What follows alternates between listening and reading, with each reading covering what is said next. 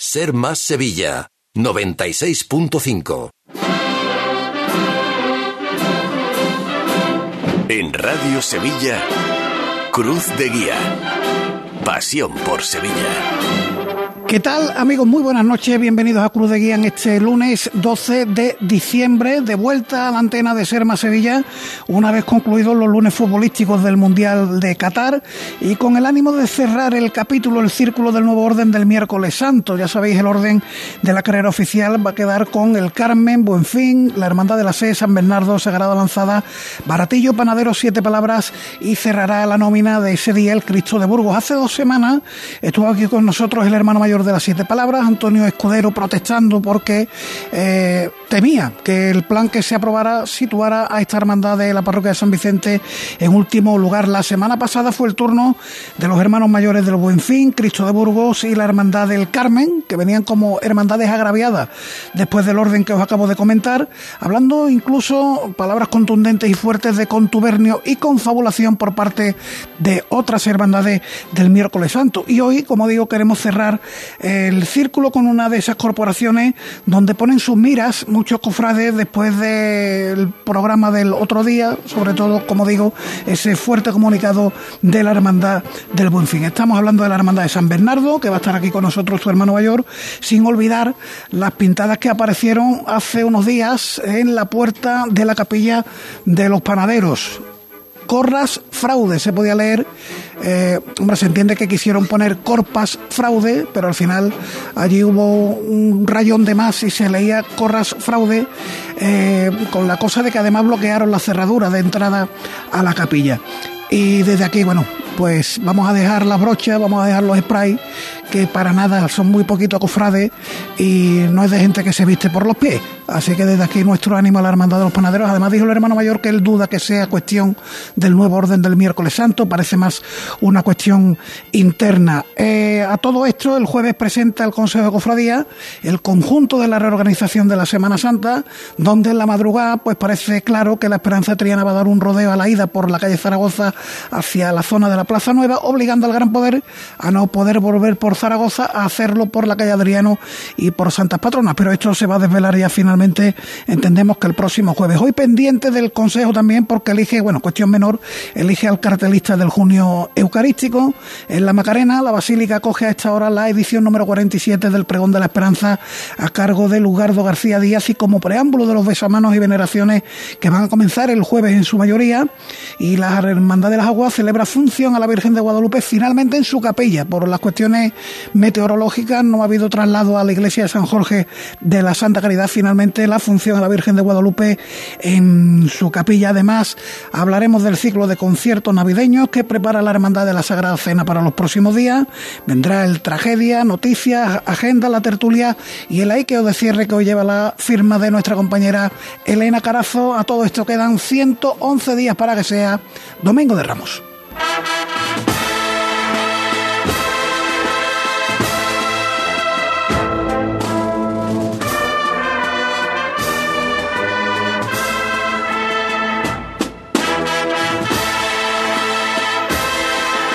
Bueno, la noticia del pintor del junio eucarístico ya la tenemos. Se trata de Juan Antonio Aguilar Jiménez. Va a ser el cartelista del junio eucarístico. Sones de clásicos de la marcha Pasa la Virgen del Refugio para recordar las líneas de contacto con el programa y nuestras redes sociales. El correo electrónico ya sabéis, cruzdeguía.cadenaser.com nos remite una información el Ayuntamiento de Sevilla, presentado esta mañana el certamen Los Cantos de la Misa Flamenca, que va a tener lugar el viernes a las nueve y media de la noche en la parroquia de San Jacinto. En la primera parte del espectáculo eh, contaremos con el cante de Jesús Heredia, segundo Falcón, Esperanza Fernández y Manuel Machuca. La segunda parte, un concierto con Gualberto, tocando su citar, Ricardo Miño, José Luis Postigo y Antonio Gámez a la guitarra, Gigi de Triana al tamboril y el baile de Manolo Martín y Pepa Montes. Las entradas están disponibles en la teatral de la calle Velázquez o en la propia parroquia de San Jacinto con un donativo de 12 euros hasta completar aforo,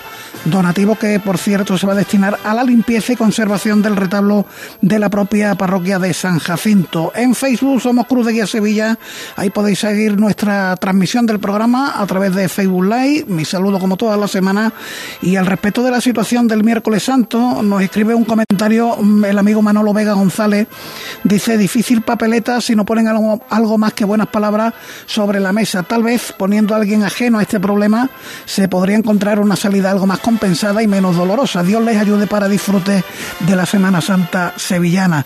En Twitter somos arroba cruz de guía ser, el WhatsApp el 609 160606, Borja Troya en la técnica, comienza Cruz de Guía.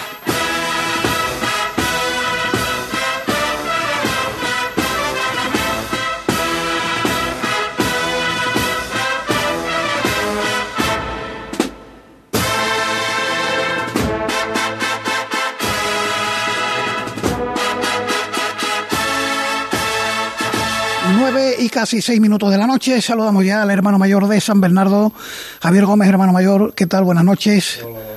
Bienvenido a Cruz de Guía, eh, que bueno, pretende hoy cerrar el círculo del miércoles santo que tanto está dando que hablar en las últimas semanas y mm, me voy a la semana pasada, mm, un comunicado contundente de la Hermandad del Buen Fin donde, bueno, habla de insolidaridad, falta de caridad cristiana de algunas hermandades, de confabulación, de contubernio. ¿Se da usted por aludido con, con esto? Porque, bueno, las cuentas son claras. Por aquí han pasado cuatro hermanos mayores contrarios, entiendo que no han confabulado, y desde el buen fin se dice que ha habido todo esto. ¿Usted se da por aludido? No, no, yo no, en absoluto. Además, como no puede ser de otra manera, yo respeto muchísimo la opinión de cada hermandad, no la comparto en absoluto, o sea, no me doy por aludido en absoluto. Ahí está el resultado de las votaciones, ¿no? O sea, que, que, no sé a qué, a qué hermandades concretas se refiere. Se lo preguntaba, no quiso dar nombre, me suele pasar, ¿no? Que muchas veces se tira la piedra, se esconde la mano. Eh, dígame entonces cómo se ha fraguado esto del miércoles santo para que bueno haya hermandades que han reaccionado de esta manera. Bueno, eh, según las, los criterios que marcó el Consejo, las hermandades han presentado sus propuestas, de, las cuales llegaron al día de las, de las votaciones, pues 11 creo, y el resultado fue el que fue. Mm, cada hermandad ha tenido la posibilidad de presentar tantas propuestas como ha creído conveniente. ¿San Bernardo cuántas presentó? Una. ¿Solo una? Solo una. ¿Y recuerda el orden de, la propuesta que presentaba? Ese es, el que has leído antes. Ah, pues, el, que ha salido finalmente ganador en esa votación. Eh, dígame, dígame una cosa. Eh, es verdad que los distintos planes tenían cierta puntuación en base a esos criterios que de los que puso el Consejo sobre la mesa. ¿Por qué se impone un plan que tiene una puntuación de 7,1 y hay uno de 9 y pico que no sale adelante?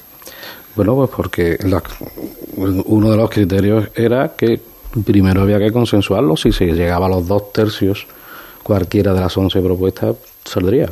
Y si ha llegado a los dos tercios, entonces no influye tanto la valoración, sino el consenso. O sea que la puntuación era algo más secundario. Eso hubiera sido eh, eh, si hubiera tenido valor en el caso de no haber habido consejo. si el Consejo hubiera dicho, eh, bueno, atendiendo a estos criterios, la que el plan que más puntuación salga saque es el que hay. Pero bueno, no, no eran esas las reglas. O sea, las reglas eran que si había consenso, pues esa era la que la que seguía adelante. ¿no? Aparte de este, ¿hubo algún plan que le gustara a San Bernardo? Había algunos que lo ponían segundo, yo entiendo que eso no, ¿no? Adelantar San Bernardo que hubiera supuesto. Hombre, hubiera supuesto... San Bernardo tiene tiene dos cofradías, ¿no? una la que se viste de negro y morado y otra eh, los abuelos que vuelven en la mañana al barrio ¿no? y esa la hubiéramos perdido porque claro mm, San Bernardo para, para ser la segunda tendría que salir a la una de la tarde. San Bernardo no se organiza fácilmente, o sea, tendríamos que citar a los nazarenos eh, pues, a las 11 de la mañana o antes, ¿no? Entonces, no hubiéramos tenido mañana ninguna. Mm. Em, ahora van en cuarto lugar, retrasan. Yo recuerdo una entrevista después de. Pues, mm, no sé si fue en, en el proceso electoral de su primer mandato, eh, donde vino o ya una vez elegido y habló de que a San Bernardo le vendría bien eh, retrasar un puesto. ¿Lo ha conseguido? Bueno, no es que haya sido un logro mío personal, evidentemente, ¿no? Pero, pero eh, sí es cierto que nos da cierta eh, orgura en la ida hacia la campana, que ahora mismo es muy justa, ¿no? Y Eh, los horarios prácticamente Eso- eso le iba a decir, los los horarios- horarios prácticamente no, no vamos a cambiar ¿no? O sea porque creo que son 30 o 35 minutos lo que puede haber de diferencia que realmente eh, si salimos algo más tarde yo calculo que no será más de un cuarto de hora para poder tener ese margen de, de poder andar con cierta orgura y comodidad ¿no? que hasta ahora mismo es, es insufrible el esfuerzo es tremendo ¿no? ¿Corrían mucho? Mucho, mucho. Siendo los terceros para poder llegar a... muchísimo En ese sentido, se presenta un miércoles santo más tranquilo. Sí, bueno, claro, claro, es que sacar el número de nazarenos que tiene San Bernardo de la parroquia eh, se tarda. Y luego nuestro recorrido, bueno, pues sí, hasta Madre de Dios, pues más o menos se puede medio andar de ahí en adelante, entre otras cosas porque por la dimensión de la cofradía ya está frenada en cuna, esperando a que pase la sed. ¿no? Además, hombre, eh, van a ganar en reposo, no van a tener que acelerar tanto, pero si finalmente eh, la Hermandad del Carmen el otro día decía su hermano mayor que hay un cruce que no se había, que no habían caído en la cuenta que se producía ahora, Bueno, yo- siendo ellos los primeros y ustedes retrasando al cuarto lugar, y es que el paso de palio de la Virgen del Refugio debe estar bajando por la Cuesta del Rosario y la Cruz de Guía del Carmen mm, acercándose a ese punto por la calle Francos. Sí, pero al no tener el freno de la SEC, nosotros avanzamos más. O sea que no creo que, vamos, estoy seguro que no se va a producir. Ajá. Bueno, eh, mm, hay uno de los problemas que podían ocurrir en el, en el miércoles santo. eh, usted ha sido hombre del Consejo, ha sido delegado del martes santo eh, eh, muchos años. Eh, un día también complicado, eh, Bastante, como, bastante como el miércoles santo, que bueno, eh, quizás de toda esa complicación de tantos años, pues vienen ahora estos, estos problemas, ¿no? Eh, pero ¿qué le parece mm, la propuesta que presentó el Consejo, esos criterios que se presentaron, que eh, muchas veces parece que se podían saltar a la torera, porque es verdad que se habla, a ser posible que las últimas del día sean las más cercanas a la catedral, y con las siete palabras eso no se hubiera cumplido, ni mucho menos. Eh, finalmente con el Cristo de Burgos sí, es la, la segunda más cercana a la catedral después del Baratillo. Pero ¿qué le parece esos criterios? Que no haya cofradías más allá de las tres de la madrugada. Bueno, la, ¿Lo- may- ¿Los ve factibles de...? la mayoría de ellos son lógicos, ¿no? O sea, son que buscan la alternancia tanto la llegada a la campana como a la salida de la catedral, intentar que, la- que las entradas no sean tardías, eh, evitar los cruces, evidentemente, y los puntos de aglomeración. O sea, son- yo lo he visto como unas herramientas para, para trabajar sobre las propuestas, ¿no? O sea, verán, que había criterios que a lo mejor se podía haber visto de otra manera, pues posiblemente. Pero al menos ha habido una base en la que trabajar, ¿no? ¿El miércoles santo podía seguir como estaba? Fue Eh. una de las, hu- hubiera sido una de las propuestas, no sé si se lleva a No, plantear. no, no se- toquemos nada. No se ha llegado a Hay días que, plantear. por ejemplo, el martes santo, con razón, el año pasado llovió, no pudieron llevar a práctica a la práctica su plan eh, y lo han dejado como está. Pero el lunes santo, eh, que tanto se hablaba, el museo no quiere ser la última, parecía que todo eh, se enfocaba para que fuera la última la hermandad de las aguas. Finalmente el museo ha preferido ser la última. Mm, el- en el miércoles santo hubiera sido factible una solución de esas de no toquemos nada. Bueno, nada más que hay que ver los últimos años, ¿no? Y como últimos años me refiero a los últimos 20, ¿no? O sea, evidentemente el miércoles santo algo había que hacer. No, podía acabar todos los días con 50 o 50 y tantos minutos de retraso, ¿no? Y hay un punto negro que es la calle Orfila que había que mm, darle arreglo de alguna forma, ¿no? O sea, porque realmente, bueno, ahí hay una hermandad muy sacrificada como en los panaderos, ¿no? Que realmente, aparte del problema de aglomeración de personas, ¿no? Bueno, yo no creo que, que fuera factible seguir, evidente. Todo es factible con el cumplimiento de horarios. Eso Eso no lo garantiza esta Claro. reorganización, eh, cuidado. Que aquí estamos pensando que hemos encontrado la panacea Mm. a los retrasos de, de la carrera oficial en la Semana Santa de Sevilla. Y no, no. Aquí estamos cambiando el orden, estamos intentando mejorar las cosas, pero si las hermandades no cumplen, Claro, para mí eso es principal. El cumplimiento de los horarios creo que debe ser la primera premisa en todos los días, ¿no? Porque puedes tener el orden perfecto, salga cada una, no haya freno en la salida de la catedral, que no haya cruces, pero si no hay cumplimientos de horario, difícilmente se puede cumplir un orden. Le honraba una cosa, y es que está hablando de que le preocupa mucho el retraso del día, los 50 minutos con que acaba la jornada. Eh, cuando usted hasta el año pasado eh, prácticamente huía rápido de la quema, porque siendo la tercera salían de la catedral, ya tranquilos hacia la parroquia de San Bernardo. Em, pero quizás esas miras en amplitud de la jornada eh, estaría bien que todo el mundo la tuviera, ¿no? Pues yo intento ponerme en el lugar de, del nazareno de cierta edad que se tenga que pegar 40 o 50 minutos parado en el Duque, ¿no? O sea, eso lo he vivido yo como delegado en el Martes Santo y, eso significa pérdida de nazarenos continuamente, ¿no? Además de un sufrimiento innecesario para, para toda la cofradía, la cuadrilla, todo. Yo creo que es que es primordial. O sea, San Bernardo desde siempre eh, tiene una cosa clara, o sea, nosotros vamos para San Bernardo, salimos salimos de la catedral de una forma apresurada, incluso diría, ¿no? Incluso recibo críticas de algunos nazarenos de la forma de meternos en el barrio Santa Cruz, pero somos conscientes de que detrás vienen cinco cofradías más, o sea, no, no puedes pararte, ¿no? Eh, le insisto con lo del martes santo, que, le parece que se repita eh, la fórmula del pasado año. Es verdad que no pudo haber, eh, lógico por otra parte, pero entiende que es la solución al martes santo. Bueno, hay que ver cómo funciona, ¿no? Esa fórmula también, bueno, he visto que, tienen pensado que al año siguiente vuelven a cambiar. Sí, San Esteban irá más atrás. Más atrás, ¿no? Eh, el martes santo yo lo conozco muy bien. Se lo conoce bien. Lo conozco bien y sé que es un día muy, muy complejo.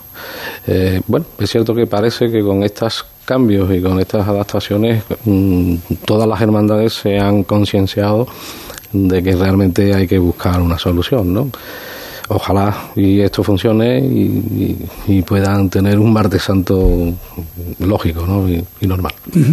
Eh, volvemos a su día, al miércoles santo, di por hecho, después de escuchar a Antonio Escudero hace 15 días y hace una semana a los hermanos mayores de Buenfín, Carmen y Cristo de Burgos, que el plan que situaba a las siete palabras la última, eh, finalmente no se puso sobre la mesa, era lo que pedía Antonio Escudero, ¿no? que se, puso sobre la mesa. Mm, ¿Qué le parecía a usted ese plan? ¿Lo veía lógico?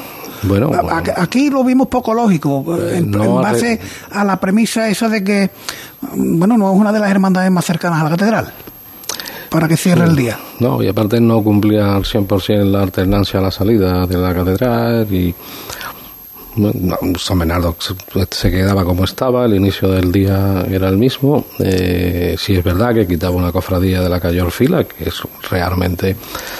O sea, si se mira objetivamente, evidentemente la aglomeración que se produce en la calle Orfila había que darle una solución, ¿no? Entonces, bueno, pues ese plan no lo cumplía del todo, pero mm, estaba en la mesa. Eh, Javier, mm, ¿qué vida le da al nuevo miércoles santo? ¿Repetirá? Pues no lo sé, todo dependerá del resultado, claro, evidentemente, ¿no? Yo entiendo entiendo que puede haber hermandades que estén disgustadas, pues, es lógico, cada hermandad tiene que mirar por sus hermanos y por su su estación de penitencia, ¿no? Lo, que pasa que creo que esto, bueno, pues hay que enfocarlo con la caridad cristiana que tenemos que tener las entidades religiosas, que algunas veces nos olvidamos de lo que somos, y, yo espero espero que todo vuelva a su ser y evidentemente si no y se, ve que puede haber mejoras pues habrá que afrontarlo ¿no? el otro día decían aquí los hermanos mayores que el miércoles santo está roto ¿está roto? bueno es que el clásico ese de la cruz de guía del Carmen al palio del Cristo de Burgos ahora no se puede decir bueno evidentemente ahora mismo no está claro ¿no? ¿y qué se puede hacer para solucionarlo? Bueno, pues tendremos que seguir conviviendo y tenemos que seguir siendo en el mismo día, ¿no? Y, tendremos que ceder por un lado y, ser, eh, como te digo, cristianos e intentar que esto vuelva a su ser y que vuelva a la normalidad, ¿no? Y que si vemos que no, pues habrá que buscar una solución, claro. Mm. Eh, por cierto, hablando de soluciones, eh, no hay que olvidar, se me olvidaba y quizás es el tema más, preocupante. La Hermandad del Cristo de Burgos ha recurrido al ayuntamiento, al CECOP, pidiéndole que eche por tierra el, el plan del miércoles santo. Terreno pantanoso. Bueno, yo, y antes lo ha dicho, yo soy persona que me considero consejo, pero no solo por haber pertenecido a la casa, sino que creo que todas las hermandades somos el consejo. Y compartiendo, como te he dicho antes, y respetando la opinión de cada hermandad, pero yo creo que el órgano gestor de la Semana Santa es el consejo y es la vía única que tenemos que usar las hermandades, ¿no? creo. Además, es que, hombre, la cuenta que puede echar el seco es decir, bueno, te arreglo lo tuyo, pero voy a arreglar toda la Semana Santa. Y cuidado ahí, ¿no? Hombre, puede ser peligroso. Yo te vuelvo a decir que creo que el sitio adecuado y el que tiene la capacidad es el Consejo. La última, hermano mayor, em, ¿estuvo en las quinielas del Santo Entierro Grande o no? Bueno, según las redes y los medios sí, pero eh, yo suelo ser una persona bastante prudente y, por mucho que quería tranquilizar, hasta que no me lo comunicara oficialmente quien tiene la responsabilidad, que es la Hermandad del Santo Entierro, pues nunca le di credibilidad a todo lo que salía, ¿no? Bueno, no ha podido ser, pues no, no pasa nada. ¿Llegó a estar ilusionado un ah, pues sí, pues te ilusionas, evidentemente, ¿no? Porque ves a tus hermanos que es una ilusión, es algo que te va a pasar una vez en la vida, ¿no? Pero bueno, eh, tenemos el miércoles santo y el Cristo de la Salud llenará Sevilla de salud. Y la Virgen de Refugio, por cierto, en días muy intensos, en la Hermandad de San Bernardo, como en otras muchas hermandades, han tenido migas solidarias este fin de semana. Y el próximo sábado, tenemos una zambomba. Y el, han tenido suerte porque ha estado lloviendo todo el fin de semana. Y parece que va a volver a pasar este fin de semana que viene. Y luego el cartero real, la verdad que estamos volviendo poco a poco a la actividad normal de la hermandad. Después de dos años que han sido para... en la sombra. Para olvidarlo. Para olvidarlo totalmente. Bueno, pues ya saben, zambomba navideña el próximo sábado en, la Casa Hermandad, entiendo. En el colegio parroquial. Ah, en el colegio parroquial. Bueno, pues allí en el barrio de San Bernardo, en el reencuentro de, muchos vecinos que seguro... Sí, además, quien quiera acercarse está asegurado pasar un magnífico rato. Muy bien. Javier Gómez, hermano mayor de San Bernardo, muchísimas gracias por estar aquí con nosotros porque, hombre, entiendo que no debe ser fácil que cuando mm, a uno lo sitúan en, el ojo del huracán de un contubernio, confabulación, no debe ser fácil dar la cara, pero bueno, le agradezco enormemente que haya estado con nosotros aquí esta noche en pues, Gracias a ti, Paco. Muchas gracias, de verdad. Seguimos adelante.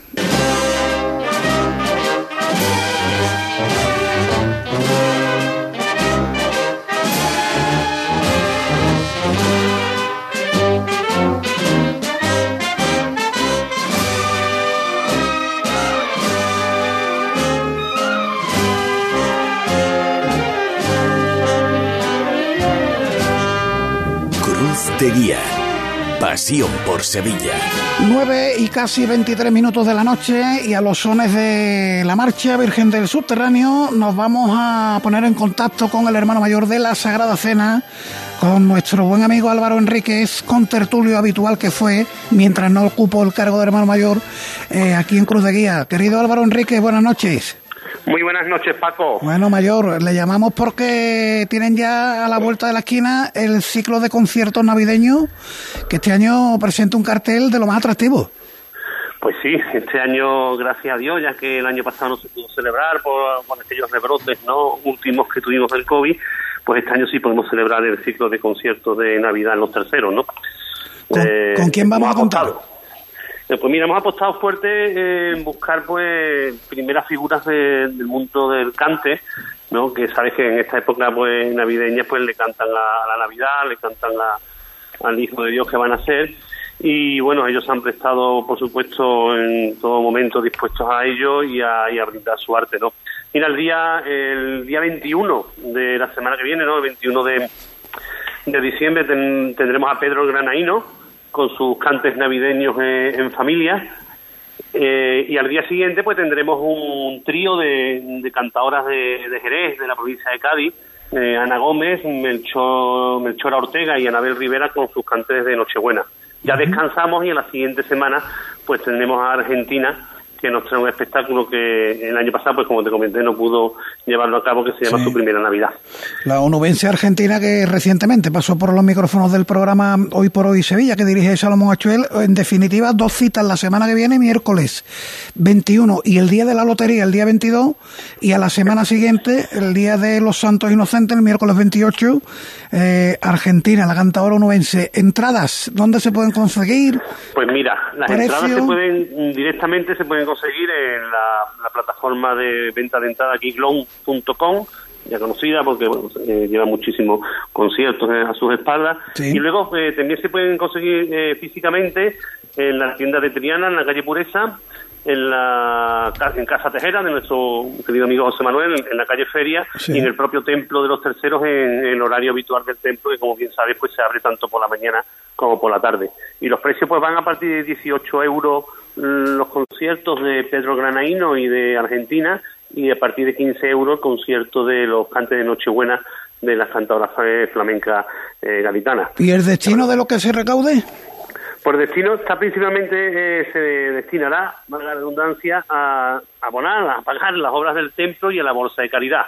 La idea es, bueno, pues ya que tenemos el templo y que tenemos la oportunidad, bueno, pues poder abrir las puertas eh, en actos eh, culturales, pero que sean culturales íntimamente unidos a la, a la religión, ¿no? En este caso, pues a la religión y a los y a los cantes tradicionales religiosos de, esta época. Bueno, pues iremos dando recuerdo de esta cita de obligada presencia en la iglesia de los terceros los días 21, 22 y 28 de este mes de diciembre, pero yo no me resisto a preguntarle por dos cuestiones. El paso de misterio, ¿cómo va? Pues el paso de misterio está ahora mismo sobre el papel. ¿eh? como bien sabes, eh, tomamos posesión a final del mes pasado y ahora vamos a, pues, a, constituir ya la comisión de seguimiento artístico y la más importante que es la comisión económica, ¿eh? en que hagamos un poco del el croquis de cómo se acometerá el proyecto. Eh, sin prisa, pero sin pausa, por supuesto. ¿Hay fecha ya para el primer gubiazo o todavía es pronto? Bueno, todavía es pronto. Yo sé que el que no voy a dar es el último gubiazo. Eso lo, tengo claro. Poco a poco, claro. Poco a poco, pero eh, yo quiero, bueno, pues que en el año, el próximo año 2023, pues podamos tener ya ese primer gubiazo y empezar a trabajar y empezar, bueno, sabemos que esto no, no, no es fácil en el punto y hora que tampoco es fácil temporalmente, ¿no? Porque tú le preguntas a cualquier artesano, bueno, que ya te puedes imaginar la cantidad de artesanos que estarán eh, metidos en este proyecto y te dicen que este tipo de, de pasos de, y de proyectos de tal envergadura, pues mínimo sabemos que son dos o tres años como mínimo, ¿no? Que incluso uno me llegó a decir, Álvaro, y mm, en tres años tendría, tendría que dejar todos los proyectos que tengo encima de la mesa para poder dedicárselo al paso. ¿eh? pero bueno, sabemos que lo que, está ahí y que, sí, que además después lo tendremos. Claro, es un proyecto de hermandad, más que de un hermano mayor o de una junta de gobierno, es un proyecto de, de hermandad. Y la última, de llevar a los de azul y blanco por detrás, este año los va a llevar por delante. ¿Cómo espera que sea el domingo de Ramos? Pues mira, mm, tiene, debe y tiene que ser mm, igual que pasaba eh, en domingo de Ramos anteriores en este caso, este año, pues la querida Hermandad de Iniesta irá por delante eh, y, bueno, pues cumplirá sus horarios como lo hemos cumplido nosotros siempre y no, no me cabe ninguna duda de que se cumplirán los horarios y que eh, desterraremos cualquier tipo de polémicas y de y de envites que es lo normal que en esta fecha y como está el mundo y como están las redes sociales pues es muy recurrente que la gente caiga en descalificaciones o en cualquier otro aspecto, pero yo estoy yo confío plenamente tanto en el comportamiento de la hermandad de la Iniesta como en el comportamiento de la hermandad de la Cena, eh, que cumpliremos como siempre venimos haciendo. Bueno, ya si se cumplen los horarios ya no va a ser tan igual como el del año pasado, porque si se cumplen los horarios no va a haber retraso y eso lo va a celebrar la hermandad, sobre todo la hermandad del amor, ¿no? Que es la que más protesta con el retraso acumulado del día. Sí, pero el retraso no, al final nos incumbe a todos, porque si tú sales de, de catedral tarde, llegas a los puntos de,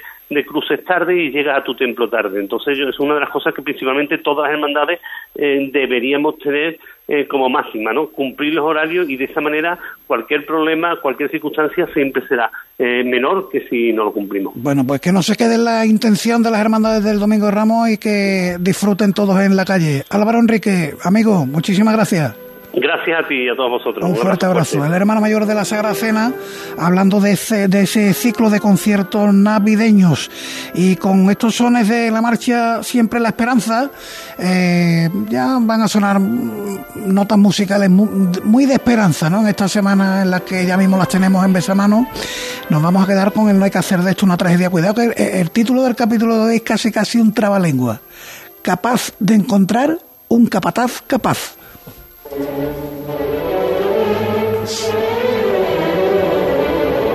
Nuestra hermandad de San Pastelus va viento en popa. Ya tenemos el paso, las flores, el llamador. Más o menos. ¿no? Anda, es un martillo. Es bueno, ¿eh? Ea, este. Pues ya falta poco para nuestra primera salida. ¿Y quién va a tener el privilegio de tocar el martillo? Hombre, por favor. Está clarísimo quién será, ¿no? Manda a nuestro Ismael Vargas. No, no, no, no, no, sin favoritismo. Aquí con su currículum y con su entrevista de trabajo. Como todo el mundo. No hay que hacer de esto una tragedia, ¿eh? Ismael Vargas presentando su currículum, pero si sus orígenes ya los conoce todo el mundo. Aquí además va de capataz en el Cristo Ismael Vargas, ¿Sí? que fue fundador de la cuadrilla de hermanos aquí en El Cachorro. Ah. De hecho, fue a modo de prueba y aquello salió bien y siguieron hasta ahora. Es uno de los eh, clásicos eh, al martillo de las hermandades, Ismael Vargas, una de las voces más reconocidas de la Semana Santa. ¿Pero sabe mandar los pasos o no? Fíjate si es bueno que no le hace falta ni da órdenes. Poco a poco. Eso, eso. Sigue la calle, ¿cómo va? ¿Cómo va? Su candelería encendida al completo. No hay. Eso es. Así. no hay ningún Saliendo cirio ella apagado. sola, ¿eh? Saliendo ella sola, eso es. Así.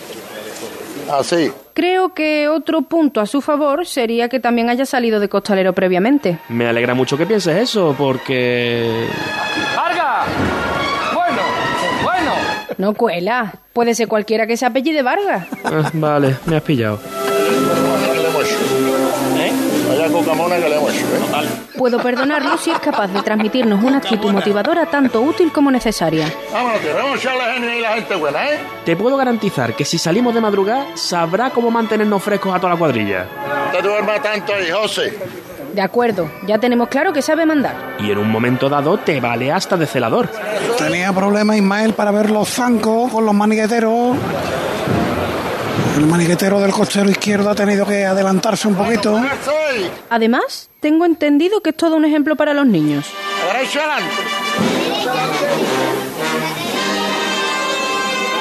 Bueno, bueno, bueno. Los niños monaguillos, que van también ellos dando sus órdenes. Esa es la cantera, esa es la cantera. Qué arte. Tenemos garantizada nuestra futura cantera. Ay, sí, qué lindos los monaguillos. Lo estamos viendo, ¿eh? monaguillo! Que no va de monaguillo, dice. Que no, que va de, que va, sí de que va capataz. vestido con un alba. Sí, sí, es de pero- capataz, eso es de capataz, de capataz. Capataz. Que sí, que sí, gran influencia para los más pequeños.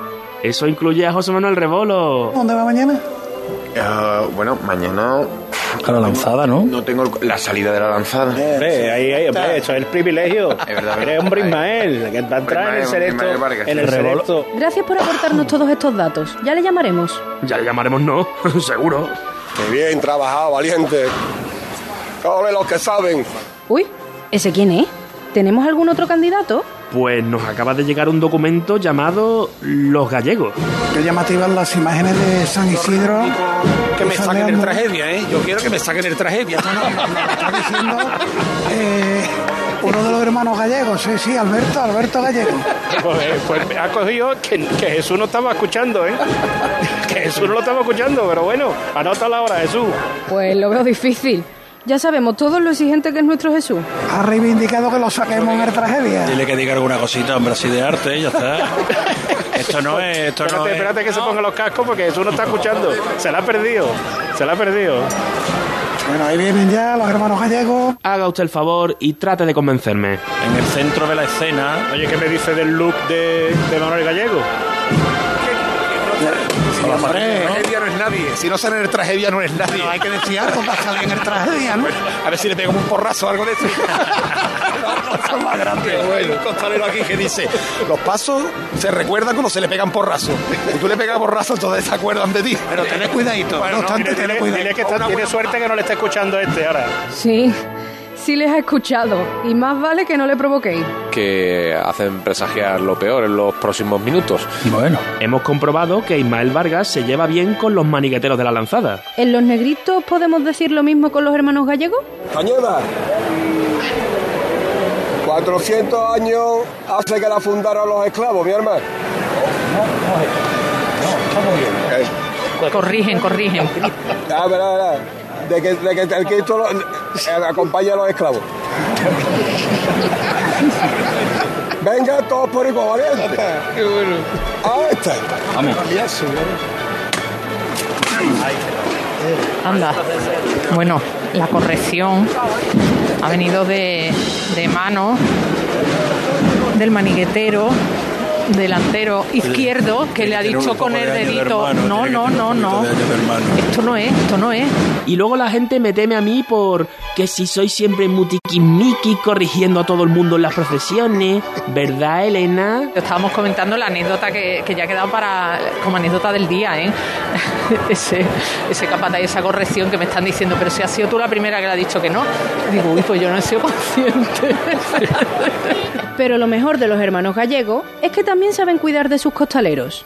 Incluso en cosas que no deberían hacer los del traje negro. Vivíamos antes unas estampas curiosas a la vez que penosas, me atrevería a decir, de los propios e- equipos de la familia gallego, de los capataces, eh, quitando la basura del suelo para no entorpecer el paso de, de los costaleros. Basura, eh, me refiero pues a bolsas y latas que bueno, que podían entorpecer el paso. Yo creo que la decisión está clara. Los cuatro quedan seleccionados. Oye, que solo tenemos un paso, el de nuestro San Pastelus. ¿Cómo lo hacemos? Pues le añadimos el paso alegórico de la palmera de huevo y ya luego, si eso, pues a Beato Pestiñus y a la pastora de Santa Torrija. Será por dulces advocaciones. No hay que hacer de esto una tragedia, ¿eh?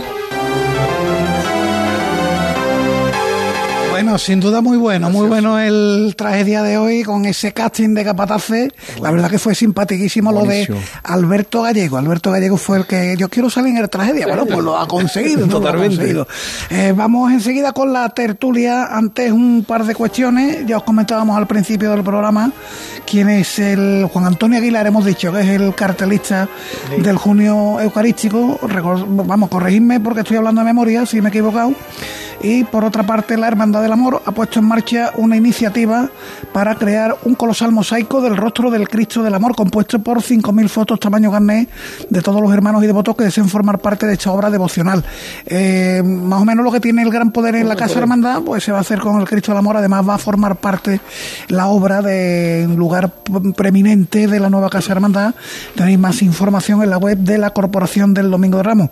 Y de la agenda, bueno, pues destacar eh, un acto que hay el miércoles, a ver de qué manera, mm, esto es un cromo de la Semana Santa, se presenta Holy Cars, el nuevo proyecto del amigo Juan Carlos Ramos Pichi, este es el de Pepe Pinrele, y que viene a ser el álbum definitivo de la Semana Santa de Sevilla, se va a presentar el miércoles en el antiguo Museo de Carruaje, yo no sé si, acércala a la cámara Luis, a ver si se ve, a mí me han enviado como promoción, ahí está, el misterio de la sentencia, ahí lo tenéis. Digo. ¿eh? Eso para los niños, a los niños les va a gustar, ¿eh? Mira, Mira qué bonito, mira qué bonito. Qué bonito es el señor. Para que lo está meciendo. Bueno, fenómeno. Pues ya sabéis, esto se presenta el miércoles y a partir del jueves, bueno, pues ya los ves a mano de las esperanzas, de todas las esperanzas de Sevilla. ¿Tú tienes algo para la agenda, Manolo Romero? Buenas noches. Pues sí, yo quería invitar a todo el que quiera pasar una buena tarde musical el día 22 de diciembre.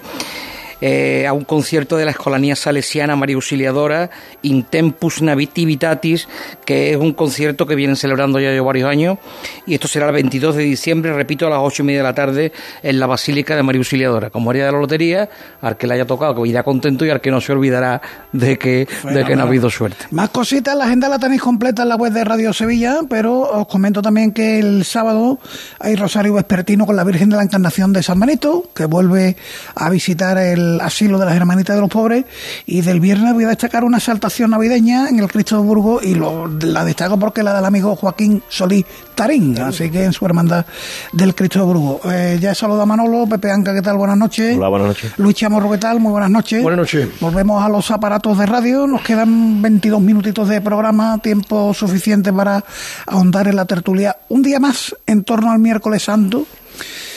Valiente, yo, verá, valiente por el hecho de venir. Eh, cuando a uno lo acusan de confabulador y de participar, ser partícipe de un contubernio y dar la cara, como ha hecho Javier, me parece un acto de, de valentía. No sé qué os ha parecido la, la entrevista, aparte de que haya estado más elocuente, menos elocuente el hermano mayor, pero mm, se votó, se aprobó y es lo que hay.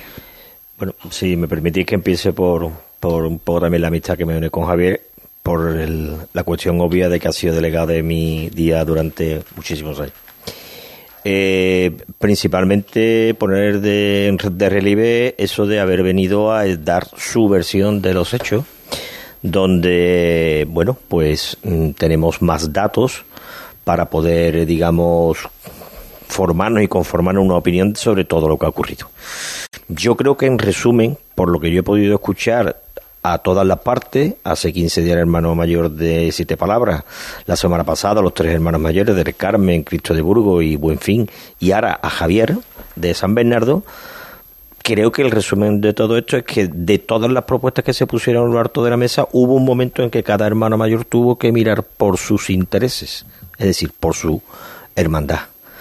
Se produce una votación, yo creo que su presencia hoy aquí dando explicaciones dilucida y elimina cualquier contubernio y con cualquier historia porque ha venido a dar la cara, con lo cual yo creo que felicitarle y bueno, mm, en cuanto al tono también, como comentabas Paco, creo que no es agradable, Javier es una persona bastante empática y bastante eh, comprensiva, es un cofrade con unos conocimientos fundamentalmente de cofradía muy, muy Eso extensos se le nota, sí. en tiempos, por el tiempo que lleva y porque para él es un gusto personal y creo que no estará a gusto evidentemente ni estará contento y además a veces es de las personas que cuando está un poco triste se le nota. Yo creo que él seguirá trabajando, me consta que seguirá trabajando en años sucesivos para que primero se tiendan todos los puentes derribados en el miércoles santo y segundo que la jornada llegue a unos puntos donde haya más encuentro y menos desencuentro. Me quedo con dos cosas. El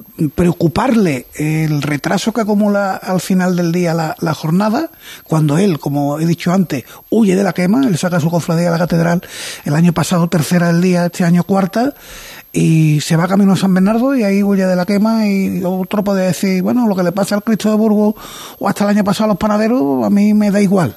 En ese sentido creo que, que le honra y por otra parte la preocupación que ha mostrado cuando, cuando hemos constatado lo que se hablaba aquí la semana pasada, el miércoles santo, a día de hoy está roto.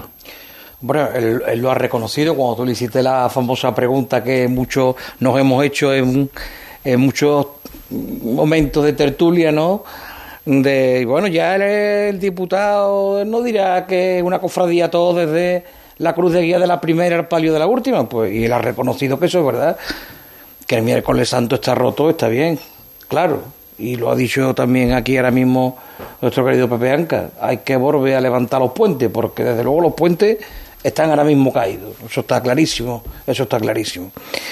Eh, aquí no puede huir nadie de la quema porque tú decías una cosa ahora mismo que es la clave de, que nos lleva a toda esta organización de la Semana Santa, que es precisamente el problema de los retrasos. Si no hubiera retraso o los retrasos fueran mínimamente significativos, nadie se hubiera mentido en una aventura tan delicada como esta, porque el orden de las cofradías llevaba sin alterarse en el noventa y tantos por ciento de los casos, pues décadas. Pero claro, es que ha habido que meterle mano al asunto. ¿Cómo se le ha metido mano? Bueno, pues lo curioso de esto es que había unos criterios, lo ha dicho el mismo invitado, Javier Gómez, del que yo también tengo la mejor opinión, por supuesto, pero ha dicho una cosa, bueno, los criterios esos que se daban eran un poco para irnos organizando, pero bueno, después hay, digamos, que llevarlo a la práctica. Claro, ya resulta sospechoso que se empezara hablando de que había unas 20 propuestas para miércoles santo, que después nos dijeron los primeros invitados que habían quedado en 14, hoy nos hemos enterado que se habían reducido a 11. 11, ha dicho. Bueno, de todas maneras, aunque fueran solo 11, con respecto a veintitantos son menos, pero también me parece... Un abanico amplio. Un abanico muy, muy amplio. Y entonces yo siempre tenía la duda, que también lo he comentado aquí en alguna ocasión, y tú, has sacado hoy el tema, ¿cómo puede ganar finalmente una opción con menos puntuación objetiva, suponiendo que esto sea posible, que yo lo pongo en tela de juicio, pero vamos, suponiendo que sea posible una puntuación objetiva, ¿cómo gana una que tiene menos a una que tiene más? Y entonces él ha dicho, bueno, es que primaba un criterio antes, a mí me lo aclaraba, dice, primero estaba el consenso, y por el consenso seguía, se conseguía lo que fuera, ya no importaba la puntuación.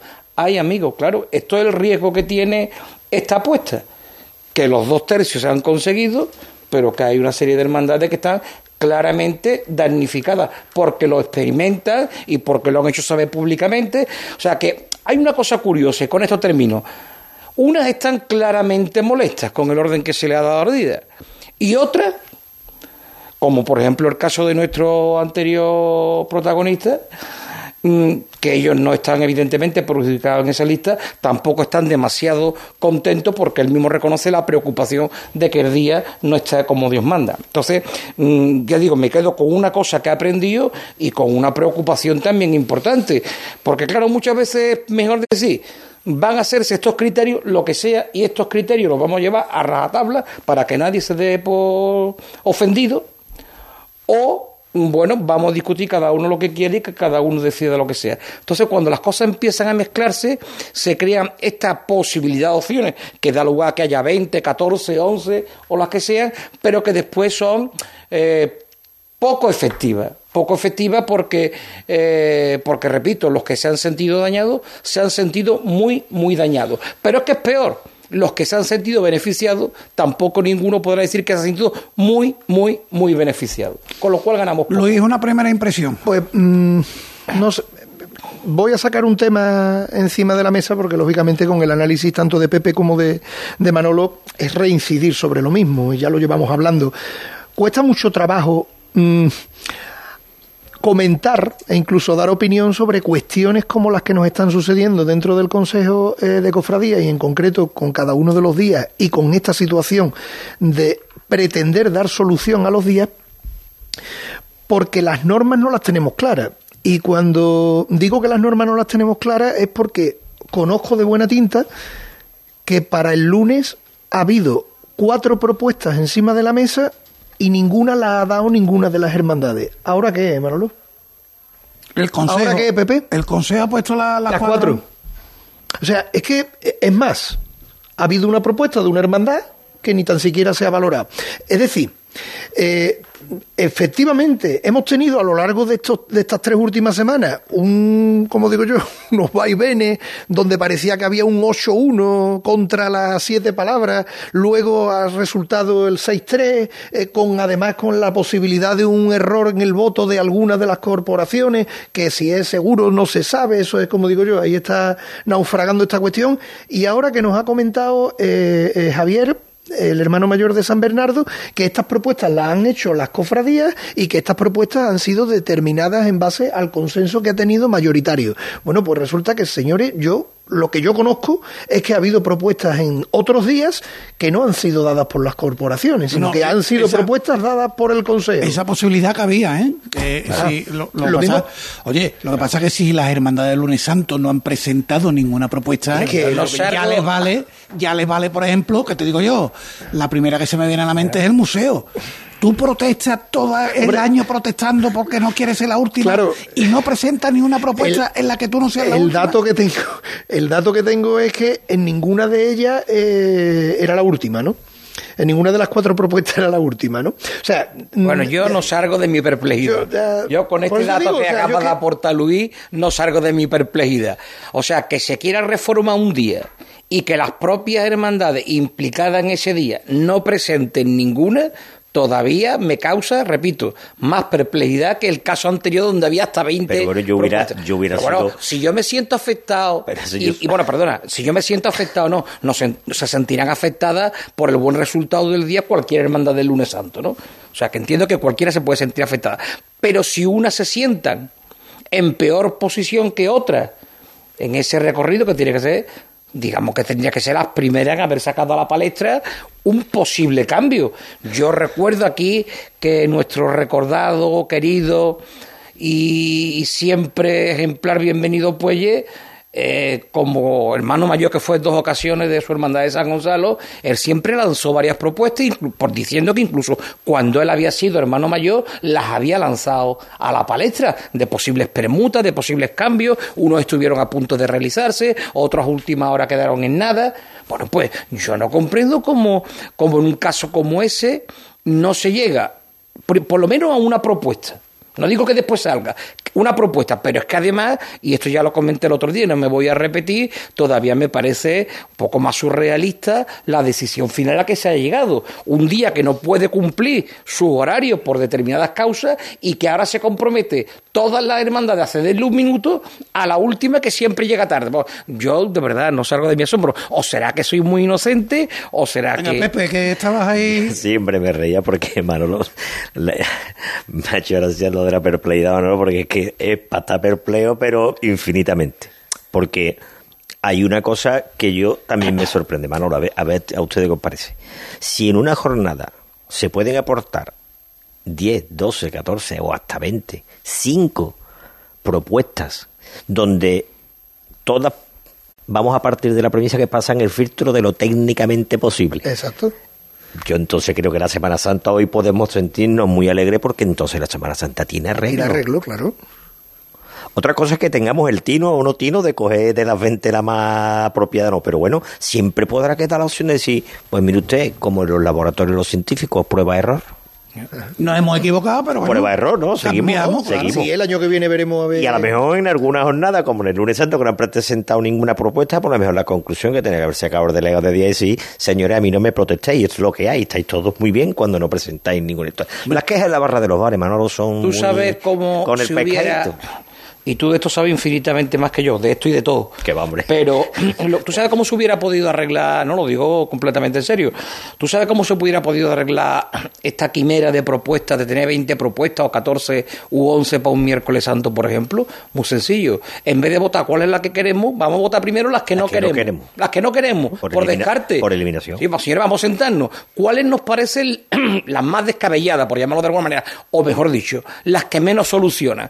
Esta, esta, esta y esta se caen del cartel la primera fila. Vamos a darle otra segunda vuelta, se caen del cartel A, B y C.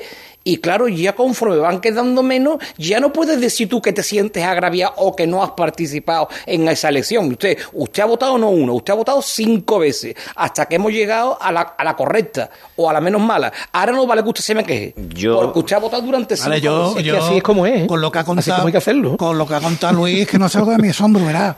Que me digan, oye, San Pablo no ha presentado una nueva propuesta. Lo entiendo. Si tú vas a ser la primera, sí o sí, ¿para qué vas a presentar ninguna propuesta? Eh, pero que el museo, que estamos hartos de escuchar, que no quiere ser la última, que no quiere entrar más allá de las 3 de la mañana, no haya dicho, mm, mire, yo, a mí se me ocurrió esto para por lo menos ser la penúltima. O las aguas, precisamente para evitar al contrario. Lo que se decía, ¿no? No sé Creo si que- la agua iba a ser la última. Pues precisamente para Yo evitar creo que, otro plan. que, como también bien ha dicho Javier Gómez, eh, la- las reglas o las normas que ha dado, digamos, el Consejo, que quizá a lo mejor hubieran necesitado esa explicación de más que no eran tan inflexibles como hemos podido entender eh, los sevillanos de a pie, que, que, que- que eran unas normas de, de estricto cumplimiento y además... eh, No, era un a poder ser, lo, lo de la más cercana claro, a poder ser. Claro, sí, pero, pero, pero eso es un cuerpo, digamos, Paco, mm, vamos, permitirme la expresión, es un cuerpo jurídico único. Porque todo está enlazado. O sea, no, no, no puedo dejar de, de, de, darle importancia a un cruce más que a la alternancia de la salida de catedral, ni, ni, ni viceversa. Es decir, es un conjunto. Yo lo que me gustaría mm, saber o, o que hubiera que el Consejo también vaya trabajando sobre toda esa línea en el sentido de que la pueda mejorar y pueda ir matizando para años sucesivos. Pero mira, pasa una cosa, Pepe. Yo siempre digo lo mismo. Las normas o sirven o no sirven. Es decir, si no valen, no me la ponga usted como norma. Para cumplirla, si no, Claro, valen. pero usted, usted tiene que pensar primero las normas, las reglas, como usted la Es quiere que esa sería la clave de Usted la todo piensa esto. primero y decimos, oye, que, ver- que de verdad pensamos que esta es la solución. Y una vez que la he pensado, una vez que la he decidido y una vez que se hace falta que se consensúan en abstracto con los hermanos mayores, no es representante en una reunión de los, de los 60 más mayores, señores, ¿Qué os parecen estos preceptos? Ah, bien, estupendo. ¿Se aprueban? Sí, se aprueban. Ya, ya está, ya está descargado. Ya no tienes tú la responsabilidad. Porque tú has presentado esas reglas como premisa que te las va a aprobar una asamblea de hermanos mayores. Y ya tienes tú las manos libres de decir, no, perdona, que esto no me cumple lo que yo quería. Porque, por ejemplo, a todo el mundo le parecerá bien que se haga una cofradía de la catedral a la izquierda y otra a la derecha. Pues yo creo que sí. ¿A quién le va a parecer eso mal? Pues mire usted, si eso lo respetamos y lo ponemos como norma, vamos a respetarlo siempre, no como en esa propuesta del miércoles santo, que ya de por sí está bast- bastante embrollado y resulta que pueden ir dos para un lado, pero no, usted, eso no vale. Yo, mm, perdonarme, pero pienso que de lo que estamos llegando como conclusión es que eh, el día, en este caso el miércoles santo, que es de lo que estamos hablando principalmente, y que está roto, debiera, debiera de tener por parte de no solo el delegado, sino de esas hermandades que no se han visto agraviadas, debería de tener una llamada de atención precisamente para llegar a un consenso o cuanto menos a que ya que la decisión que se ha tomado vaya a, vaya a darse de cara a este año, por lo menos que esto no genere más eh, problemas de los que ya en sí está generando. Todos somos conscientes de lo que nos podemos encontrar el miércoles santo de 2023. Absolutamente conscientes. Y podemos encontrarnos con la misma situación con la que nos hemos encontrado en los años anteriores, los 50 minutos, o quién sabe. ¿Por qué? Porque lógicamente ahora mismo el día no está precisamente unido para poder llegar a la solución que tendría que ser el que no hubiera retraso e incluso tendría que ser el que todas las hermandades fluyeran a la hora del regreso a sus Pero lo ha dicho el hermano mayor, es que la reorganización no te garantiza que no vaya a haber retraso. Claro. Es que hay que cumplir los tiempos. Mira, Paco, Ajá, mm, ajá. siempre, siempre se ha dicho, y Manolo antes también la de acá, y es una mm, situación recurrente en cualquier reunión de hermandades o de día. Si con que en una jornada mm, todo el mundo dejara, cuando la gente escucha, eh, la hermandad X ha dejado cuatro minutos. Si no hay problema, cuatro minutos, Dios mío. Mm, vamos corriendo y vamos a decir cuatro minutos. Claro, el problema no es ese. El problema es que cuatro minutos por ocho son 32. Y si además se ha estropeado algo, se ha estropeado algo, no claro. Entonces, ¿dónde está realmente la clave de bóveda de toda esta cuestión? La ha dicho Javier y la habéis dicho aquí ustedes millones de veces. En el cumplimiento estricto de los horarios. ¿Qué es lo que tendríamos que entrar en el debate? Tendríamos que entrar en el debate si para que una hermandad cumpla estrictamente su horario, el tiempo, el recorrido, los cursos y demás se lo permiten. Pero ya iríamos a enfocar a problemas concretos, no las generalidades. Yo insisto otra vez que el Consejo debería de estudiar bien, si no por iniciativa de los hermanos mayores, darle una repensada al tema de las, de las normas que han puesto. Yo los dos tercios los eliminaba, porque la prueba nos ha dicho que más que arreglar los Pero días, los rompe. Pero unanimidad pedirías tú, Pepe. No, yo no pediría unanimidad. Yo no pondría nada, que es lo que estaba. Yo te voy a recordar una día. cosa que tú explicaste muy bien en una tertulia del año pasado, porque eh, ya habíamos descubierto la piedra filosofar por parte del Consejo de Nazarenos por minuto, eso no se nos habrá olvidado, ¿no? Unidades Por- de tiempo. Ah, amigo, porque si eso, si eso hubiera estado en lo cierto, a lo mejor no hubiera habido que hacer cambios ninguno, ¿no? O es que a lo mejor el propio Consejo duda de la efectividad de ese porcentaje de tiempo asignado. Porque esto también me lleva, me lleva a otras preguntas que ahora mismo no voy a hacer. Pero sí te voy a hacer a ti una, Pepe. Hemos hablado del domingo de Ramos, de los problemas que había, de la estrella, de no sé cuánto, del, miércoles, del lunes. Yo te voy a hacerte una pregunta del martes santo, de que tú conoces mejor que nadie del martes santo en todo este mm, movimiento que ha habido está quedando ahí eh, en la retaguardia. Pero no me negará que lo que han decidido el martes santo también es curioso. Vamos a llevar a cabo una propuesta que no nos gusta que nos vino impuesta no nos gusta pero la vamos a llevar a cabo. Pero ya sabiendo que para el 23 no la vamos a hacer.